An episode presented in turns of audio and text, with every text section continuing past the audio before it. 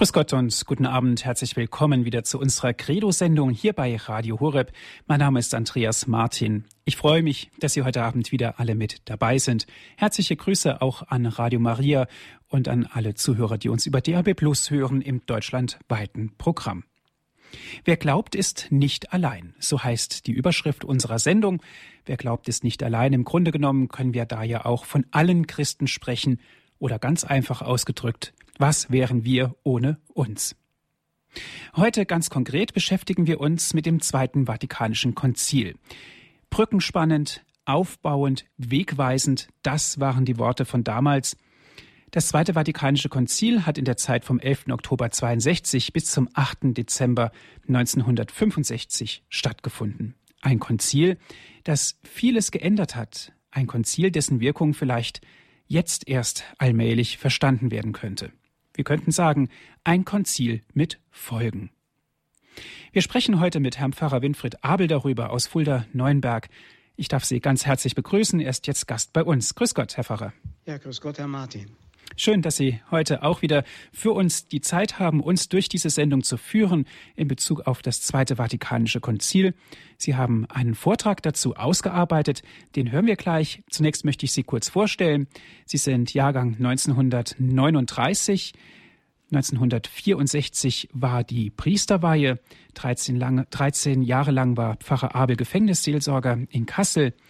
Die Zeit hat ihn auch sehr stark geprägt und am 11. Oktober 1989 wurde ihm die Pfarrei St. Andreas in Fulda anvertraut, wo er noch heute wirkt. Pfarrer Abel ist sehr stark im Verkündigungsdienst der Kirche tätig.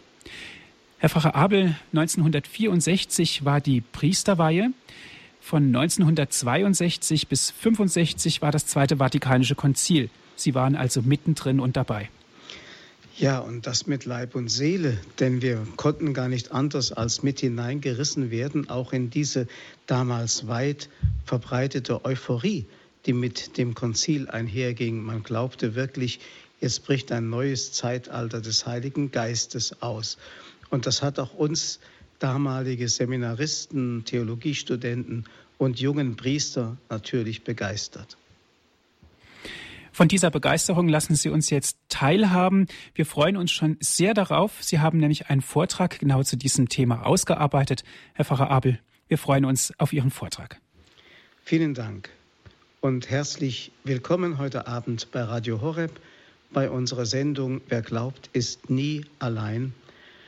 Ja, dieses Wort stammt ja aus dem Mund von unserem zurückgetretenen Papst Benedikt, der bei seiner Amtseinführung im Jahre 2005 in seiner Predigt das uns zugerufen hat als Trost, als Trost.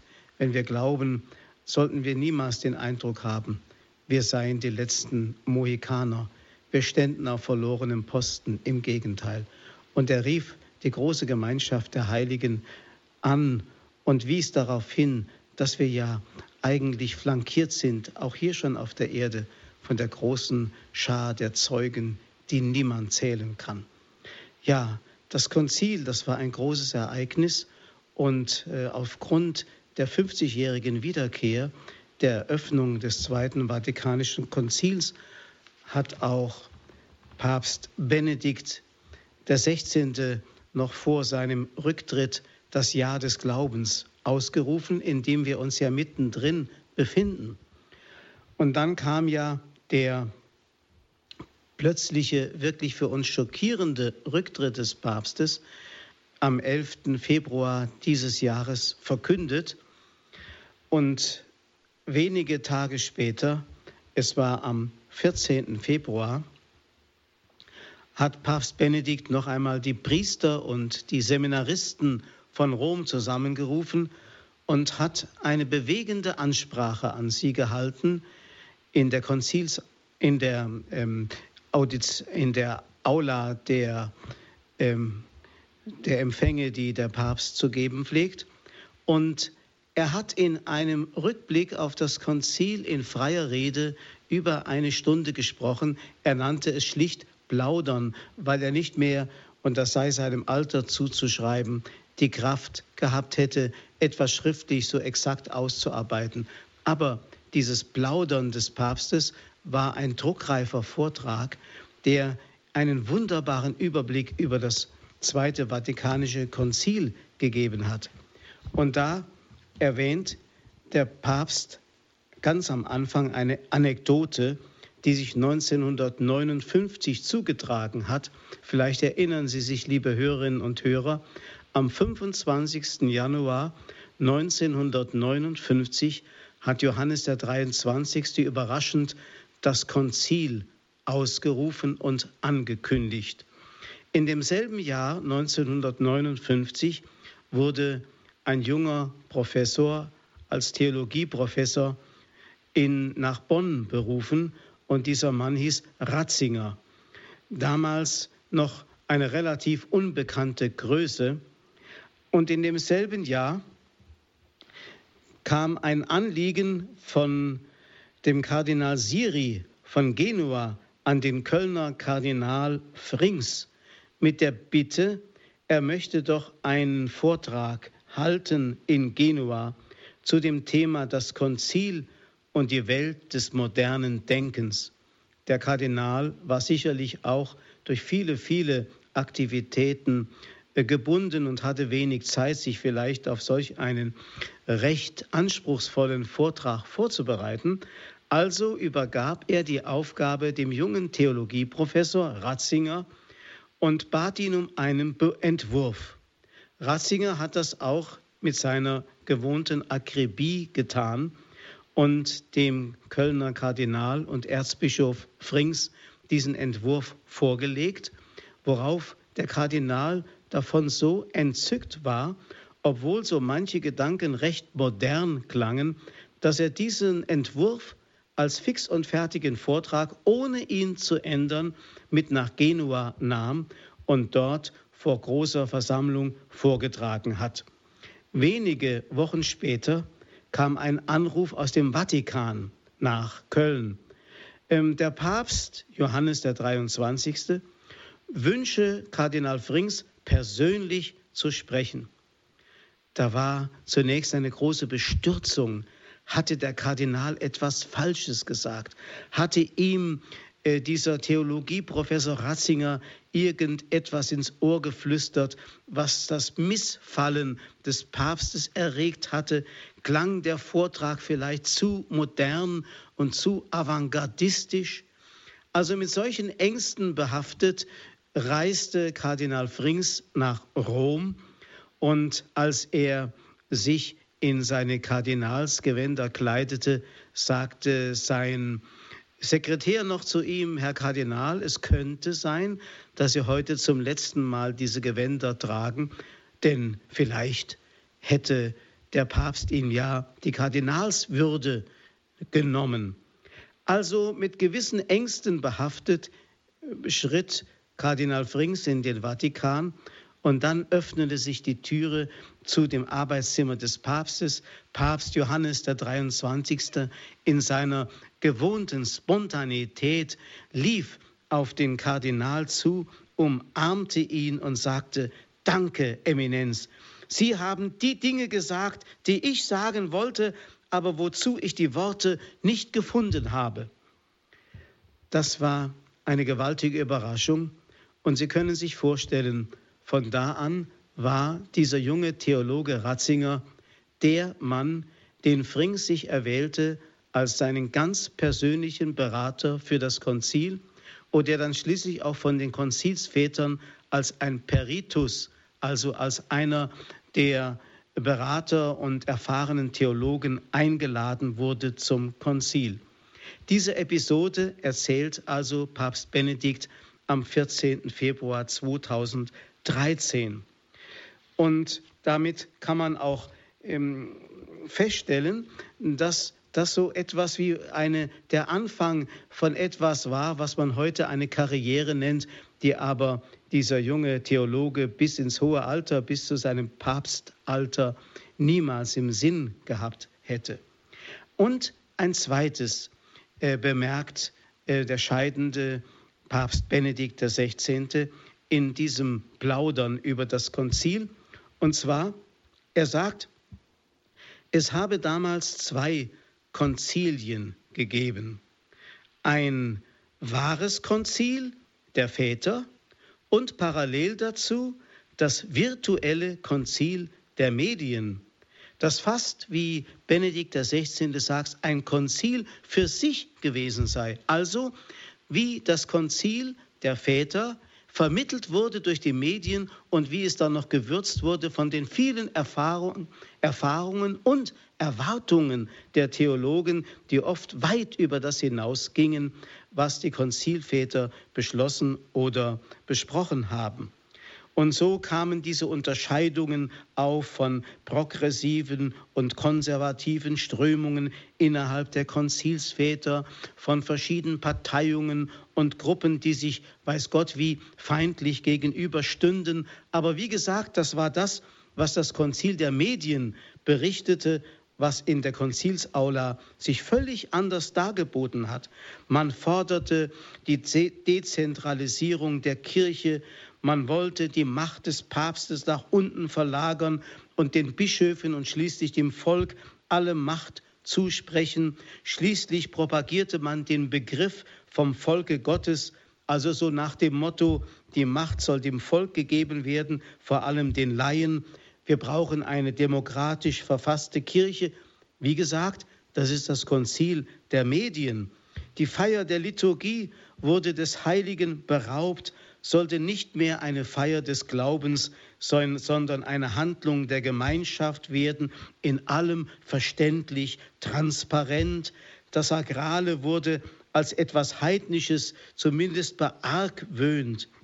Und so wurde aus dem Kult ein Akt des Zusammenseins, ein Konglomerat von vielerlei Aktivitäten, auch gruppendynamischen Prozessen.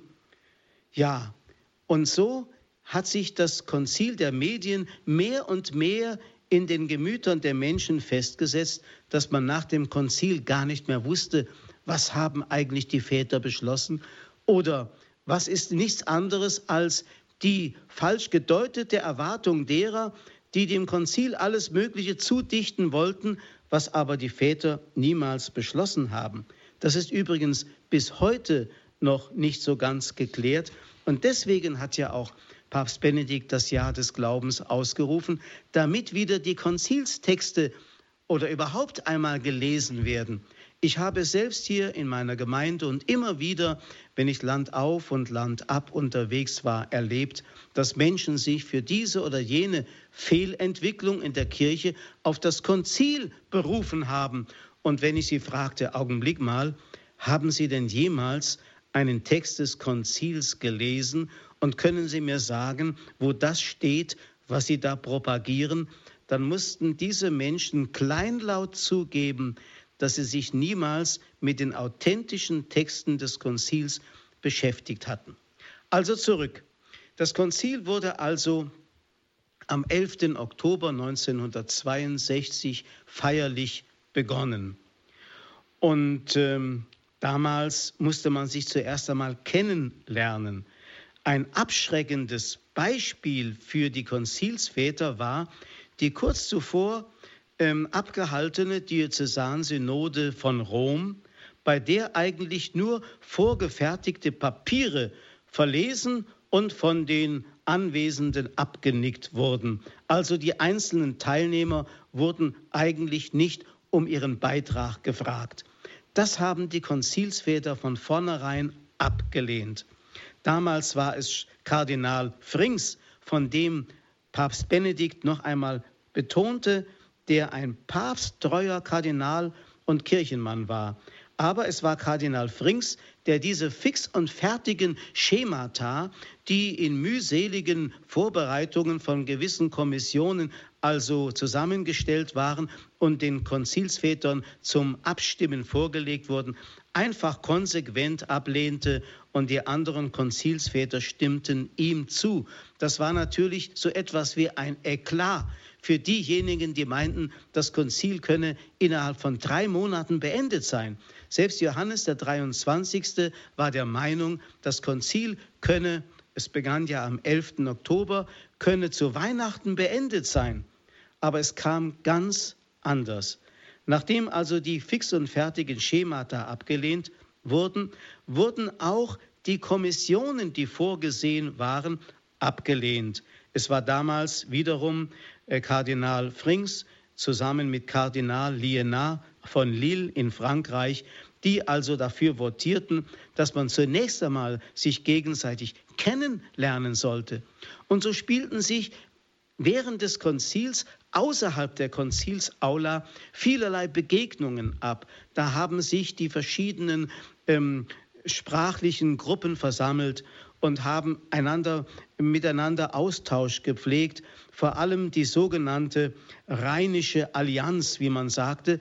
Das waren die Deutschen, das waren die Franzosen, die Holländer und die Belgier, die also in besonderer Weise vorbereitet waren auf das Konzil, hatten großartige Begegnungen und der damalige Theologe Ratzinger lernte Menschen kennen wie Henri de Lubac, Daniel Lou und Yves Congar, großartige Theologen, die manche so als Modernisten bezeichneten. Aber wie gesagt, diese ähm, Polarisierung war eigentlich nicht im Sinne der Konzilsväter und ist ja auch nicht im Sinn des Heiligen Geistes und wurde auch von diesen Theologen wie Ratzinger und Lüback überhaupt nicht so gewollt.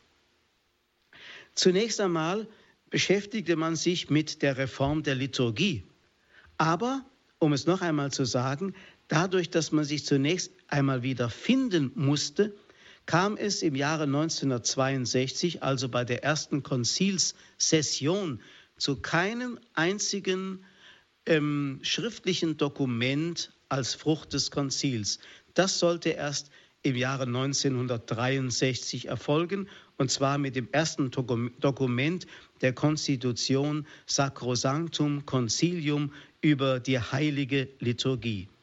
Und Papst Benedikt in seiner Rückschau, in seinem Plaudern über das Konzil bemerkt, es war gut, mit der Liturgie zu beginnen, so kommt der Primat Gottes, der Primat der Anbetung zum Ausdruck. Denn dem Gottesdienst soll nichts vorgezogen werden. Dieses Wort aus der Regel des heiligen Benedikt wurde oberste Regel des Konzils. So wörtlich Papst Benedikt in seiner Ansprache am 14. Februar dieses Jahres. Also der Gottesdienst an erster Stelle. Deswegen wurde natürlich auch jede Sitzung des Konzils täglich durch den Gottesdienst eröffnet. Und der Papst legte Wert darauf, dass die Konzilsväter eine liturgische Kleidung trugen während der Sitzungen. Also nicht einfach im Straßenanzug, wie heute so mancher Bischof, durchaus verständlich, daherkommt im schwarzen Anzug, vielleicht so die Kette quer gehängt in seine Seitentasche, sondern in vollem liturgischen Ornat, also im Talar und im Rochette, nahmen die Konzilsväter an den Sitzungen teil. Das sollte ein Ausdruck dafür sein, dass es sich hier nicht um eine Parlamentsdebatte handelt, sondern um ein gottesdienstliches Geschehen. Dem Gottesdienst soll nichts vorgezogen werden. Ein zweites war die Debatte über die Kirche. Ich habe ja, wenn Sie sich vielleicht erinnern, das letzte Mal schon gesagt, dass das Erste Vatikanische Konzil 1870 abgebrochen werden musste wegen des deutsch-französischen Krieges, der ausgebrochen war. Damals ähm, besetzten italienische Truppen den Kirchenstaat und Hals über Kopf mussten die Konzilsväter äh, den Ort des Geschehens verlassen. Und das Konzil, das Erste Vatikanum, wurde auf unbestimmte Zeit vertagt. Damals stand ja fast wie ein beziehungsloser, erratischer Block ähm, das ähm, Dogma von der Unfehlbarkeit des Papstes und dem Primat des Papstes so mitten in der kirchlichen Landschaft, ohne dass es ekklesiologisch, also durch die Lehre der Kirche, genügend begründet worden war. Dafür fehlte einfach die Zeit. Und deswegen meinte man, es wäre doch jetzt unbedingt wichtig, dass man das, was das Erste Vatikanum begonnen hat und was es auch dogmatisiert hatte mit der Unfehlbarkeit Erklärung des Papstes, nun auch kirchlich durch die äh, Lehre über die Kirche noch untermauern sollte. Manche waren sogar der Ansicht, das Zweite Vatikanische Konzil sollte eigentlich das erste mit Fortsetzung bleiben, was der Papst aber abgelehnt hat. Es hatte ja schon Papst Pius XII. Anfang der 40er Jahre des vorigen Jahrhunderts, also 1942, eine Enzyklika über den mystischen Leib der Kirche verfasst, Mystici Corporis, um den Gedanken des Ersten Vatikanums zu Ende zu führen, nämlich mit dem, mit dem ähm, Bewusstsein, die Kirche ist ein Organismus und nicht eine Organisation, also der Leib Christi. Hier wird klar, dass wir sind Kirche nur zu verstehen ist im Blick auf das Ich Jesu Christi. Deswegen muss man auch das Bild vom mystischen Leibe Christi noch ergänzen durch das Bild, das Jesus uns selbst geschenkt hat, im 15. Kapitel bei Johannes zu finden, vom Weinstock und den Rebzweigen, wenn er sagt, ich bin der Weinstock, ihr seid die Rebzweige. Wiederum wird hier ganz klar gesagt, das Ich der Kirche ist Christus. Und ein Rebzweig kann nur Rebzweig sein im Sinne des Weinstocks mit Blüte und Frucht, wenn er ganz von den Lebenskräften des Ich Christi durchflossen ist, durchsetzt ist. Und wenn sozusagen seine ganze Identität sich ableitet von dem Ich Christi. Das Wir sind Kirche kann nur gesprochen werden, wenn das Ich Christi vorausgesetzt wird. Er ist der Herr der Kirche. Deswegen, um es noch einmal zu sagen, Kirche ist kein, keine Organisation, sondern ein Organismus.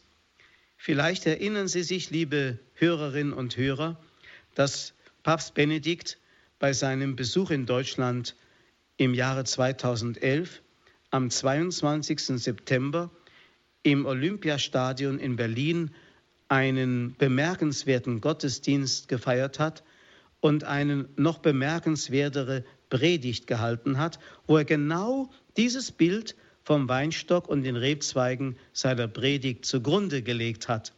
Und da sagte er mit ganz einfachen Worten, aber sehr hintergründig, Jesus sagt, ich bin der Weinstock, aber nicht Ihr seid der Weinstock. Damit wollte er doch all diesen Kirchenvolksbegehrern und denen, die immer wieder mit dem Ruf auf den Lippen, wir sind Kirche nach Reformen drängen, eine ganz klare, aber feine Absage erteilen. Mit feinen Worten, sehr vornehm. Jesus sagt, ich bin der Weinstock, aber nicht ihr seid der Weinstock. Ich glaube, allein in diesen Worten liegt die ganze Lehre von der Kirche schon zusammengefasst zugrunde. Das kann jeder verstehen, auch einer, der nicht lesen und schreiben kann. Dazu brauche ich kein großer Theologe zu sein. Wir müssen immer wieder davon ausgehen, Christus ist das Geheimnis der Kirche. Also wie gesagt, das war das Anliegen der Konzilsväter, das dann schließlich in der Konstitution, der dogmatischen Konstitution über die Kirche seinen Niederschlag gefunden hat.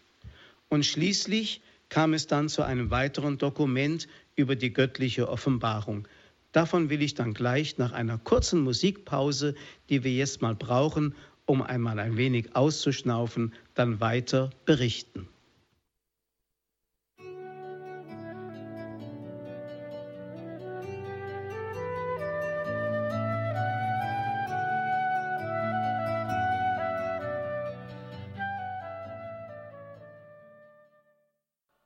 Sie hören die Sendung Credo hier bei Radio Horeb. Wer glaubt, ist nicht allein. Das ist heute unser Thema. Ganz konkret sprechen wir über das Zweite Vatikanische Konzil. Dazu sind wir verbunden mit Herrn Pfarrer Winfried Abel aus Fulda. Herr Pfarrer Abel, Sie haben schon Ihr Feuer durchbrennen gelassen. Durch das Radio könnten wir fast sagen. So enthusiastisch und interessant, wie Sie das Zweite Vatikanische Konzil uns darlegen, was da genau passiert ist? Wir haben jetzt gerade das Lied gehört, Komm, Heiliger Geist. Der Heilige Geist spielt da natürlich und spielte eine wesentliche Rolle. Ja, sicherlich. Die Konzilsväter wussten dass auch, dass ohne den Heiligen Geist ein Konzil äh, etwas Seelenloses ist. Das ist dann eine bloße Debatte, ein Debattierclub, aber es geht ja darum, dass die Wahrheit Christi durchkommt und dass sich auch gerade am Konzil erweist, was Jesus gesagt hat. Er, der Beistand, wird euch in alle Wahrheit einführen. Das kann man nicht aus sich selber haben. Das kann man eben nur im Hören auf ihn und dadurch haben, dass man seine Herzen auch für ihn öffnet. Ja, da sind wir wieder bei dem, was ich schon in dem ersten Teil begonnen habe, nämlich einfach zu referieren, was Papst Benedikt am 14. Februar in diesem Jahr äh, vor den Priestern und den Seminaristen in Rom plaudernd erzählt hat, aber so äh, wunderbar ähm, in einem Überblick, dass man es wirklich druckreif ähm, als einen Vortrag nehmen konnte. Papst Benedikt war ja selber nun als Konzilstheologe im Hintergrund immer dabei und hat all diese Entwicklungen lebendig mitbekommen. Und er wäre der Letzte gewesen, der, wie man ihm immer wieder vorgeworfen hat, die Kirche hinter das Konzil hätte zurückführen wollen. Papst Benedikt hat immer die Kontinuität des Lebens und der Entwicklung der Kirche betont. Es gibt keine vorkonziliare Kirche, sagt er, es gibt keine nachkonziliare Kirche, es gibt also keinen Bruch irgendwann und irgendwo, sondern es gibt eine Kontinuität. Und um dieser Kontinuität willen ist es wichtig, dass man auch die Konzilstexte richtig versteht und nicht meint, die Konzilsväter hätten eine neue Kirche ins Leben gerufen oder entworfen. Absolut nicht, sondern sie wollten ganz im Strom der Tradition bleiben. Und da sind wir schon eigentlich beim nächsten. Ich sagte schon, die erste Frucht des Konzils war die Konstitution Sacrosanctum Concilium über, das, über die Liturgie und deren Erneuerung. Da kommen wir aber noch mal drauf zu sprechen. Ich will es also jetzt nur so erwähnen. Das zweite war die dogmatische Konstitution über die Kirche, Lumen Gentium. Und das dritte war die Debatte über die göttliche Offenbarung, die dann schließlich in dem Konzilsdokument Dei Verbum ihren Niederschlag gefunden hat. Man muss dabei Folgendes wissen. Die katholischen Exegeten, also die Ausleger der Heiligen Schrift, viel, fühlten sich den evangelischen Kollegen immer etwas unterlegen. Man hatte ja in der evangelischen Theologie, speziell also in der Auslegung der Heiligen Schrift, hatte man schon 100 Jahre lang eine Entwicklung der sogenannten Liberalität, die dann schließlich einmündete in die historisch-kritische Untersuchung der Heiligen Schrift und der Formkritik der äußeren Form der Heiligen Schrift, der zeitgeschichtlichen Einbettung der Heiligen Schriften, der Untersuchung dieser zeitgeschichtlichen Umstände und so weiter. Mit all diesen Dingen hatte man in der evangelischen Exegese schon gearbeitet und in der katholischen Kirche fühlte man sich da so ein bisschen äh, zurückversetzt in alte Zeiten. Man wagte nicht das Moderne auszusprechen. Es gab ja schon in der evangelischen Theologie Leute wie Harnack oder wie Bultmann, die einen Teil auch schon der ähm, neutestamentlichen und alttestamentlichen Schriften entmythologisiert haben, also zum Teil zum Mythos erklärt haben. Und deswegen war man natürlich auch auf der katholischen Seite drauf und dran, auf die Bedeutung der Formgeschichte der Heiligen Schrift oder der historisch-kritischen Zugänge äh, hinzuweisen. Aber das führte dann eben dazu, dass dann letztlich so auch etwas wie ein Nachholbedarf sich ähm, in der katholischen Kirche breit machte.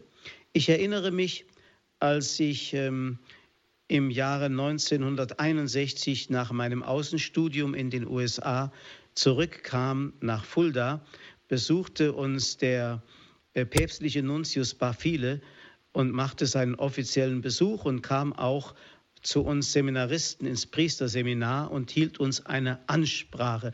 Wie gesagt, das war 1961 vor Beginn des Konzils. Damals verteufelte er in seiner Ansprache die historisch-kritische Methode, ähm, die in der evangelischen Theologie schon weit verbreitet war. Und ich erinnere mich, dass unser damaliger Neutestamentsprofessor Schick, der spätere Bischof von Fulda, der eben gerade über Bultmann und die Entmythologisierungsmethode ähm, seine Promotion wohl geschrieben hatte, da so seine Anmerkungen, seine kritischen Anmerkungen zu dem Vortrag von äh, Kardinal Bafile machte. Also wie gesagt, damals war das noch sehr anrüchig, aber in der katholischen Theologie hat nach dem Konzil dann auf einmal die Exegese wirklich ähm, in ihrem Bedürfnis, alles nachzuholen, was sie da versäumt hatte, auch manche Dinge übertrieben und überzogen. Ich erinnere mich, wie damals äh, Bücher erschienen unter dem Titel Jetzt verstehe ich die Wunder. Und dann wurde alles sozusagen wegrationalisiert. Oder ich denke an den äh, Religionspädagogen Hubertus Halbfaß, der damals in seinen Büchern, die ja auch den Schulkindern in die Hand gegeben wurde, erklärte, Wunder haben nicht stattgefunden, sondern sind im Grunde Erzählungen, die aus der frühchristlichen Erfahrung der frühen äh, christlichen Gemeinden dann später hinein ähm, komponiert worden sind in die Evangelienerzählungen und Jesus zum Teil in den Mund gelegt oder ihm zugeschrieben worden sind.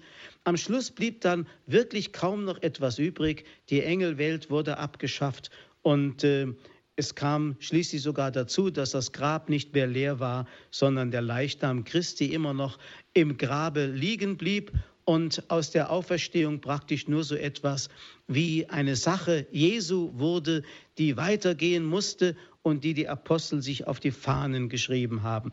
So ähnlich ungefähr hat sich diese Entwicklung weiter ähm, verbreitet. Und vielleicht haben Sie das neueste Buch von Klaus Berger mal in der Hand gehabt oder den Titel gehört. Die Bibelfälscher heißt dieses Buch. Und da räumt er mal auf mit all diesen abenteuerlichen Theorien, die so langsam ein theologisches Gebäude aufgebaut haben, das so langsam wieder in sich zerbröselt und in sich zusammenfällt. Aber natürlich, auch Papst Benedikt sieht die positiven Seiten dieser Zugänge zu der Heiligen Schrift. Man muss allerdings eines bedenken. Wenn ich nur an der Form der Heiligen Schrift mich festmache, und meine, von daher auch dem Inhalt gerecht werden zu können, dann irre ich mich. Das gleicht vielleicht einem, einem Chemiker, der, sagen wir es einmal, eine konsekrierte Hostie und eine nicht konsekrierte Hostie zur äh, Analyse vorgelegt bekommt und feststellt, dass beide in völliger Übereinstimmung sind und es gar keinen Unterschied gibt, weil beide in derselben Konsistenz sich befinden. Natürlich, klar, weil er eben nur die Form betrachtet und nicht auf den Inhalt kommen kann, weil das überhaupt nicht in seiner Kompetenz liegt. Und so kommt es auch oft vor, dass Menschen, die rein philologisch oder weiß Gott wie wissenschaftlich mit der Heiligen Schrift umgehen, dass sie über den Buchstaben nicht hinauskommen und den Geist überhaupt nicht aufnehmen können. Und genau das ist das, was die Kirche unbedingt braucht. Damals hat Papst Paul VI., der ja das Konzil fortführte, nachdem Johannes der 23. 1963 ähm, gestorben war, ähm, in die Debatte eingegriffen und ließ in den Text über die Offenbarung den Satz einfügen, ich lese zunächst einmal lateinisch, non omnis certitudo de veritatibus fidei post potest sumi ex sacra scriptura. Das heißt, nicht jede Sicherheit und Klarheit über die Wahrheit des Glaubens kann aus der Heiligen Schrift entnommen werden. Es braucht auch die vom Geist erleuchtete Kirche. Ja, es braucht die Tradition der Lehre. Denn, das war ja klar, auch die Heilige Schrift ist nicht vom Himmel heruntergefallen wie etwa der äh, Koran des Islam, sondern die Heilige Schrift ist verkündete Wahrheit der Kirche. Zuerst war die Kirche und dann war die Schrift. Zuerst war die geisterfüllte Kirche. Deswegen hat Jesus keinen Buchstaben hinterlassen, sondern der Kirche den Geist eingehaucht, sie dadurch zu einem Organismus gemacht und sie erfüllt mit dem Geist der Wahrheit, der heute noch genauso authentisch aus der Kirche spricht wie zur damaligen Zeit. Insofern kommen wir um die lehrende und deutende und auslegende Kirche nicht herum. Es braucht so etwas wie ein Lehramt, um auch die Heilige Schrift letztlich zu verstehen. Das war also das Konzilsdokument Dei Verbum über die Auslegung des Wortes Gottes in der Heiligen Schrift. Schließlich kam dann noch die Debatte über die Ökumene.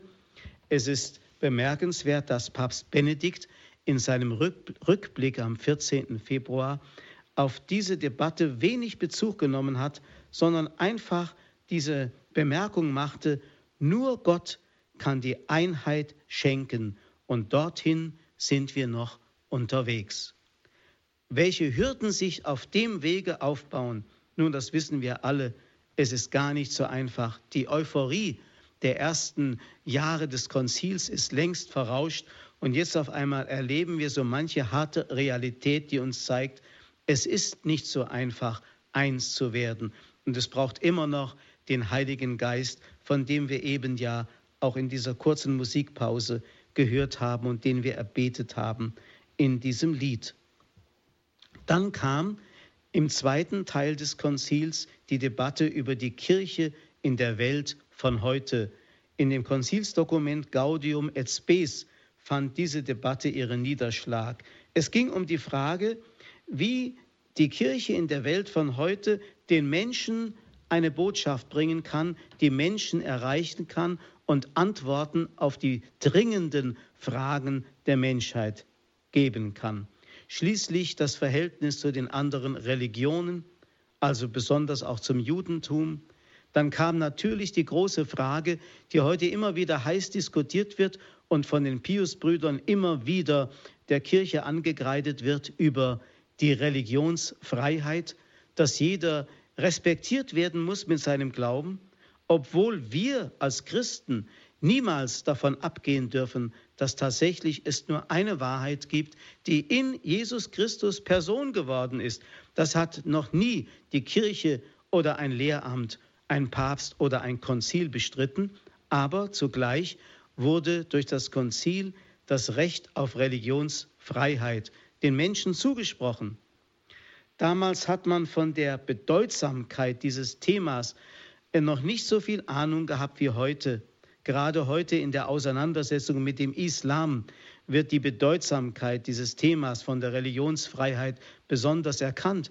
Und wir wissen ja, auf der einen Seite verlangen von uns die Muslime die totale Toleranz, auf der anderen Seite sind sie nicht bereit, uns diese Toleranz zu gewähren. Warum? Weil sie von sich glauben, sie seien die einzig wahre Religion, deswegen bräuchten sie auf andere keine Rücksicht zu nehmen. Wenn wir Christen, die wir wirklich in Christus die eine und einzige Wahrheit sehen und so intolerant anderen gegenüber verhielten, würden wir äußerst ungerecht sein. Also es braucht die gegenseitige respektvolle äh, äh, Toleranz, die den Menschen einfach zunächst einmal so annimmt, wie er ist, um ihn dann vielleicht behutsam auf den Weg der Wahrheit zu bringen. Das ist ja auch ein Thema, das der Kirche bis heute an auf den Leib geschrieben und anvertraut ist, die Evangelisation. Also die Konzilsväter haben, und das, das äh, betont Benedikt XVI. ganz deutlich, die Konzilsväter haben darauf hingewiesen, die Religionen sind nicht, die verschiedenen Weltreligionen sind nicht Variationen von einem Thema. Also im Grunde ist egal, ob ich Muslime bin oder ob ich ein Hindu bin oder ob ich äh, ein Christ bin, ob ich katholisch oder evangelisch bin oder ein Animist. Nein, die Religionen sind nicht alle dasselbe mit verschiedenen Variationen, sondern es gibt nur einen Gott und eine Wahrheit, die in Jesus Christus Mensch geworden ist. Das ist die Lehre der Kirche und bleibt die Lehre der Kirche. Insofern muss man natürlich auch ein magisches Wort, das in dem Konzil aufkam, muss man äh, richtig deuten, nämlich das Wort Dialog. Ich erinnere mich, als ich Student war, also ich meine jetzt in den ersten Semestern oder Schüler am Gymnasium, hat es dieses Wort Dialog im theologischen Sinne nie gegeben. Das kam ganz neu auf. Und zwar meint es eigentlich das Gespräch zwischen Menschen verschiedener Anschauung, ob das jetzt Religionen oder Konfessionen oder überhaupt andere Weltanschauungen sind, dass man miteinander ins Gespräch kommt. Aber Dialog bedeutet auf keinen Fall, dass hier ein Mittel gefunden ist, durch das wir zur Wahrheit gelangen können. Also Dialog ist keine Debatte, wo mehrheitlich am Schluss abgestimmt wird, was Wahrheit zu sein hat. Die Wahrheit wird nie auf diese Weise gefunden, sondern immer nur im Hören auf Gott. Aber Dialog ist eine Form des Respekts dem anderen gegenüber, dem ich zunächst zubillige, aus gutem Gewissen seine, Meinheit, seine Meinung zu vertreten und dem ich dann mit großer Vorsicht und großer Hochachtung dann begegne und versuche, ihm behutsam auf den Weg der Wahrheit zu führen. Ein anderes Wort, das umstritten ist und war, ist das Wort vom Geist des Konzils. Was ist der Geist des Konzils? Natürlich, der wahre Geist des Konzils ist der Heilige Geist, der von den Bischöfen erfleht wurde, aber nicht irgendwie ein kirchlich gefärbter Zeitgeist. Faktum ist, das Konzil war vor Beginn mit vielen Erwartungen befrachtet worden und ist auch von diesen Erwartungen immer begleitet gewesen. Und schließlich wurden diese Erwartungen, die man mit dem Konzil verband, sofern sie nicht erfüllt wurden, später als Frucht des Konzils auch noch ausgegeben worden oder als Geist des Konzils. Und deswegen kamen dann diese Missverständnisse zustande, dass man den Zeitgeist vermischte mit dem Heiligen Geist und dann ein merkwürdiges Konglomerat äh, dabei herauskam, dass man den Geist des Konzils nannte. Also die Ausläufer des Konzils gerieten, das kam noch dazu, in das zeitgeistige und gesellschaftspolitische Fahrwasser, das man heute die 68er Bewegung ähm, oder die 68er Revolution nennt, die wirklich eine Art Kulturrevolution war, deren Auswirkungen wir heute noch verheerend erleben. Die Ablehnung jeglicher Autorität, also diese sogenannte anti-autoritäre Mentalität, die Auflösung der moralisch-sittlichen Ordnungen, die Propagierung der unbegrenzten Freiheit, die Ablehnung des Sakralen, also die mangelnde Ehrfurcht vor dem Heiligen, all das, diese Enttabuisierung, die bis in die Sexualität hineinging und eine Freiheitlichkeit propagierte, die den Menschen zerstört und jede menschliche Gemeinschaft kaputt macht, das alles war zum Auslauf des Konziles so zeitbedingt da und das Konzil geriet in das Fahrwasser dieser verheerenden Entwicklung und am Schluss wusste man gar nicht mehr richtig, was ist jetzt eigentlich passiert. Paul VI. hat ja dieses Wort gesprochen, er habe den Eindruck, dass der Rauch Satans äh, in die Kirche eingedrungen sei. An den Universitäten herrschte damals ein Chaos. Papst Benedikt hat ja noch als Kardinal Ratzinger mal einen Rückblick über sein Leben gegeben und hat gerade diese 68er Entwicklung als eine schockierende Erfahrung äh, geschildert, die er erlebt hat als Professor, wo er merkte, äh, der Zeitgeist hat uns voll im Griff. Damals im Jahre 1958, also noch zehn Jahre zuvor, hatte er als 31-jähriger Professor, junger Professor, in der Zeitschrift Hochland einen Aufsatz veröffentlicht unter dem Titel Die neuen Heiden und die Kirche. Und in diesem Aufsatz hat er in einer Art prophetischen Schau die ganze Entwicklung der Kirche bis heute vorausgeschaut. Und merkwürdigerweise hat er in diesem Aufsatz die Entweltlichung der Kirche angemahnt. Also dieses Thema ist gar nicht so neu. Er hat es also nicht erfunden für seinen Vortrag, den er am 25. September 2011 in Freiburg in seiner berühmten Freiburger Rede gesagt hat, sondern sein ganzes Leben hindurch, also sein ganzes ähm, theologisches Denken war eigentlich beeinflusst von diesem Gedanken der Entweltlichung der Kirche, dass die Kirche unbedingt eine Erneuerung braucht, indem sie sich trennt von dem, was sie fesselt. Ich möchte diese Gedanken, da ich ja nun ähm, schon genug geredet habe, einfach abschließen mit einem Wort von Johannes Paul II., das er in seinem Testament geschrieben hat, um noch einmal zu dokumentieren, es ging weder Johannes Paul II. noch seinem Nachfolger Benedikt XVI. darum, die Kirche hinter das Konzil zurückzuführen. Deswegen diese Worte. An der Schwelle des dritten Jahrtausends, in medio ecclesiae, möchte ich noch einmal meine Dankbarkeit gegenüber dem Heiligen Geist für das große Geschenk des Zweiten Vatikanischen Konzils zum Ausdruck bringen, in dessen Schuld ich gemeinsam mit der gesamten Kirche und vor allem mit dem gesamten Episkopat stehe.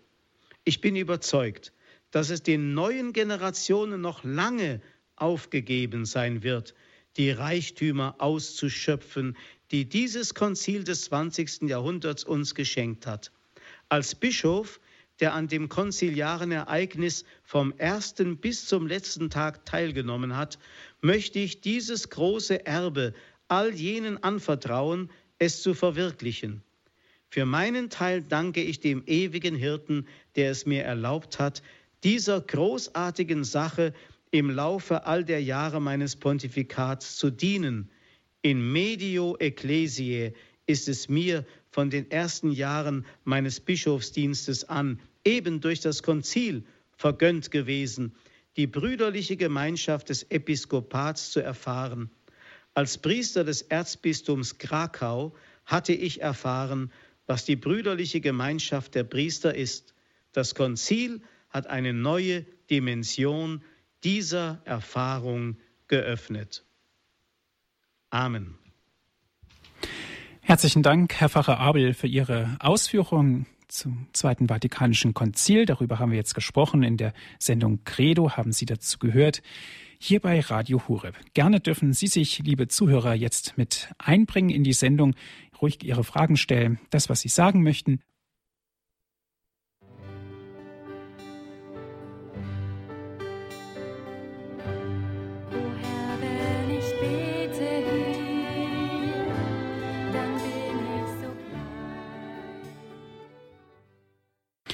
Sie hören die Sendung Credo hier bei Radio Horeb. Heute geht es um das Zweite Vatikanische Konzil. Wir haben hierzu einen Vortrag gehört, Ausführungen gehört, Gedanken von Herrn Pfarrer Winfried Abel aus Fulda. Herr Pfarrer Abel, eine erste Hörerin darf ich begrüßen. Es ist Frau Lederer. Grüß Gott, Frau Lederer. Grüß Gott, Herr Pfarrer Abel. Ganz, ganz herzlichen Dank. Also da ist dann wieder die ganz lebhaft das Konzil lebendig geworden der Mario von Galli, der damals Berichterstatter war auch, ne? Den habe ich noch im Ohr. Hm. Ich bin ja schon 1960 in den Pfarrhof gekommen als Mesnerin. Deshalb habe ich das Konzil sehr in Erinnerung. Und sie haben das so wunderbar gebracht. Ich habe nämlich ein Buch, wo äh, die Kardinäle drin sind und diese ganze Geschehen, also das ist einfach faszinierend anzuschauen und wie der Frings und der äh, Ratzinger Dialoge, wie der Ratzinger mit dem Frings, der hat, für der Ratzinger hat immer so einen, einen Blick, so einen, einen weiten Blick. Und der strahlt immer so, also immer so. Wir leben, wir haben so viel gute Päpste erlebt, das war wirklich eine Gnadenzeit. Und und sie haben es so gut gebracht. Also ganz lebendig ist wieder geworden. Und dass sie die, die Ansprache, was, was der Papst Benedikt gehalten hat, frei, also das ist mir auch ganz wieder in Erinnerung gekommen. Das ist einfach gewaltig. Ich muss sagen, ich sage Ihnen ganz herzlich, es vergelt's gut. Und mich freut es immer sehr, dass der Papst Franziskus immer auf den äh, Benedikt zurückgreift, weil er einfach das so gut weiterführt. Und das freut mich ganz, ganz gewaltig. Gott sei Lob und Dank, wir haben eine schöne, gewaltige Zeit, sind in einer gewaltigen Zeit mit Auf und Ab und großen Auseinandersetzungen. Mhm. Gut, herzlichen Dank, Frau Lederer. Ja. Alles Gute. Danke. Herr Pfarrer Abel, möchten Sie dazu was sagen? Möchten Sie was erwidern? Ja, nicht viel, aber ich finde es gut, dass diese Kontinuität zwischen Papst Benedikt und seinem Nachfolger Franziskus auch immer wieder hervorgehoben wird. Papst Benedikt war der große Theologe und Philosoph, der die Dinge sehr gründlich angegangen ist und sein Nachfolger ist so etwas wie ein volkstümlicher Seelsorger, der mitten aus dem Volk kommt und die Dinge, dieselben Dinge, fußend auf derselben Wahrheit mit anderen Augen betrachtet und es auch anders formuliert. Und ich finde es herzerfrischend, wie das alles so eine großartige Harmonie ergibt und immer wieder auch deutlich wird, dass der Heilige Geist die Kirche noch lange, lange nicht verlassen hat. Gut, danke schön. Es geht weiter mit Herrn Dr. Dessloch. Guten Abend. Grüß Gott, Herr Pfarrer Abel. Herzlichen Dank für diesen Vortrag, der wirklich die dazu beiträgt, dass, wie Frau Lederer schon sagte, die Freude am Konzil wieder erwacht. Dazwischen hatten wir, was Sie auch dargelegt haben, eine merkwürdige Kulturrevolution, äh, die äh, interessanterweise aus Amerika gekommen ist. Als ich 1964 an der Universität Berkeley war, da ging das los mit den Studenten unter Unruhen. Und man war dann besonders stolz darauf, dass die Studenten sich nun endlich einmal politisieren. Es dauerte dann ein paar Jahre, bis das in Berlin anfing. Es ist eine äh, keine spontane Bewegung gewesen, muss man leider sagen. Es gibt ja auch die Phase der Philosophie des Dekonstruktivismus. Äh, wir haben äh, eine Zeit erlebt, in der man offenbar ähm, einen Zustand in der Gesellschaft schaffen wollte, in dem die Orientierungslosigkeit so generalisiert ist, dass die Macht auf der Straße liegt und der Zustand ist jetzt da. Und das haben wir erlebt einmal durch die Implosion des Sozialismus und nun durch die Entgrenzung der Freiheit mit den enormen Problemen, die ähm, die Finanzinstitutionen haben durch ihre Schuldenberge und die Staaten ebenso und was nun die Folge ist mit 50 Prozent Arbeitslosigkeit, Jugendarbeitslosigkeit und so weiter und so weiter und so weiter. Mhm. Jedenfalls nicht in Deutschland, aber wir sind keine Insel der Seligen. Die einzige gesellschaftliche Gruppierung, die soziologisch heute noch äh, definierbar ist, sind die Christen. Sie haben nämlich einen Topos und demgemäß haben sie Orientierungswissen. Und das muss man noch besser herausarbeiten. Mit großer Freude habe ich heute gehört, dass am kommenden Sonntag Papst Franziskus in allen Diözesen der Welt um 17 Uhr römischer Zeit für eine Stunde Anbetung vor dem ausgesetzten Allerheiligsten verkündet hat. Und Gleiches, ähm, in die gleiche Richtung führt auch Mitte Juni ebenfalls Papst Franziskus an das äh, Gebetszeiten für das ungeborene Leben. Ich will dieses Thema jetzt nicht vertiefen, aber ich will nur sagen, dass zu all diesen Dingen nur noch die Christen Orientierungswissen haben. Aber, Pfarrer Abel, wie Sie äh, die Zwischenzeit bewältigt haben, argumentativ und überzeugend und die Freude am Konzil wieder erweckt haben, Dafür muss man Ihnen von Herzen danken. Gut, danke schön, Herr Dr. Dessloch. Ja, Herr Pfarrer Abel. Oh ja, das wäre jetzt nochmal ein eigener Abend, ja. darüber nochmal nachzudenken, denn der äh, Herr Doktor hat wirklich recht. Wir erleben heute so eine Indoktrination des Lebens. Das heißt, äh, das Leben hat sich nach der Ideologie zu richten. Denken Sie an die ganze Gender Mainstreaming Idiotie, muss man sagen. Es hat sich alles, auch unser ganzer Sprachduktus, unsere Sprachwahl hat sich nach Ideologie zu richten. Die Geschwisterlichkeit der Kirche und all diese Dinge, die da überall, die sich da breit machen, das ist ja nicht einfach nur ein Akt der Gerechtigkeit, sondern das ist Indoktrination von irgendwelchen Ideologien. Im Grunde müsste sich Sprache und das Leben sich eben nach der Wahrheit richten, die von Gott kommt und nicht umgekehrt. Und wir erleben heute die Umkehrung eigentlich dieser Prozesse. Und das wirkt sich verheerend in der Gesellschaft aus. Das wäre aber mal ein Thema für sich. Gut, Dankeschön. Es geht weiter mit einem nächsten Zuhörer, Herr Hausen. Ich darf Sie herzlich begrüßen. Tag. Äh, ich stelle meine Frage nochmal, ja? Gerne. Sie sind jetzt verbunden mit Herrn ja, Pfarrer Abel. Dankeschön, Herr Pfarrer Abel.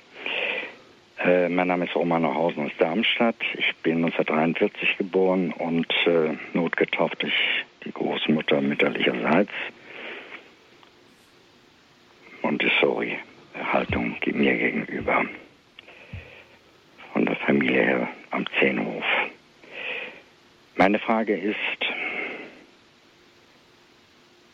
vor längerer Zeit hat äh, Walter Gitt als Fundamentalist viele Schriften Aussagen formuliert.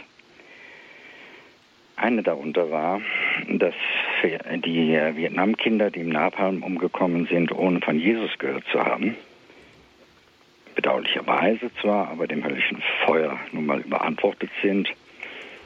Und er formuliert das so, dass er sagt, er muss der Gott die Ehre geben, benutzt auch den Ausdruck Gottesfurcht. Und äh, meine Frage ist, wie weit im Rahmen der Wahrheit, die von Gott kommt, dem Geist, der über die römische katholische Kirche geht, wie weit Sie zu dieser Haltung und Aussage von Herrn Gitt, Walter Gitt, Stellung nehmen wollen. Mhm. Das ist natürlich jetzt ein etwas anderes Thema, Herr Pfarrer Abel, aber vielleicht einen Satz dazu. Ja, also das Konzil hat ja auch zu solchen Themen ähm, Stellung genommen und hat nicht einfach diejenigen verteufelt, die nicht getauft sind und nicht zur katholischen Kirche gehören. Absolut nicht. Wenn wir die Aussagen der Heiligen Schrift lesen, dann wissen wir doch, dass die Kirche dazu bestimmt ist, diese kleine Handvoll Sauerteig zu sein, die den ganzen ungesäuerten Teig durchsäuern soll. Das heißt also, wir stehen für das Heil aller Menschen gerade, so wie Christus für alle Menschen gestorben ist. Und deswegen ist kein Gebet, das verrichtet wird, keine Messfeier, die gefeiert wird, ähm, keine Gnade, die vermittelt wird, einfach nur den Katholiken vorbehalten. Im Gegenteil, wir sind dazu da, diese Welt zu taufen, zu heiligen, zu durchdringen mit der Liebe Christi, damit alle Menschen gerettet werden. Auch diese Kinder, die da unschuldig gestorben sind. Gut, herzlichen Dank für Ihre Ausführungen, Herr Pfarrer Abel, und Dankeschön, Herr Hausen, für ja, Ihren Anruf. Danke Ihnen auch dafür. Alles Gute. Jo. Ja, damit neigt sich die Sendezeit auch dem Ende zu, Herr Pfarrer Abel. Ich darf mich noch einmal ausdrücklich bei Ihnen bedanken, dass Sie uns so gut und so erfrischend auch durch dieses Thema geführt haben.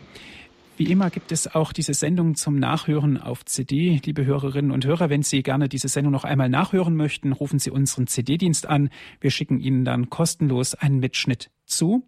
Die Telefonnummer lautet 08323 9675 120. Noch einmal 08323 9675 120. Wenn Sie von außerhalb Deutschlands anrufen, 0049 vorab wählen. Weiter geht es mit der 8323 9675 120. Auf unserer Internetseite von Radio Horeb www horeb.org gibt es auch die Sendung zum Herunterladen auf den Computer. www.horeb.org ist unsere Internetadresse. Herr Pfarrer Abel, ich darf Sie zum Ende dieser Sendung um den Segen bitten. Der Herr segne und behüte euch. Der Herr sei euer Licht und euer Heil. Der Herr lasse euch kund werden seine Barmherzigkeit, die allen Menschen uneingeschränkt gilt. Er ist gekommen, um alle Menschen zu heilen, zu heilen, was verwundet ist, zu retten, was verloren war. Er segne euch und mache euch zu brauchbaren Werkzeugen seiner Liebe und Barmherzigkeit in dieser Welt. Und so behüte euch der allmächtige Gott und sei euer Licht in der Nacht, der Vater, der Sohn und der Heilige Geist. Amen. Amen. Dankeschön fürs Dabeisein. Es verabschiedet sich Ihr Andreas Martin.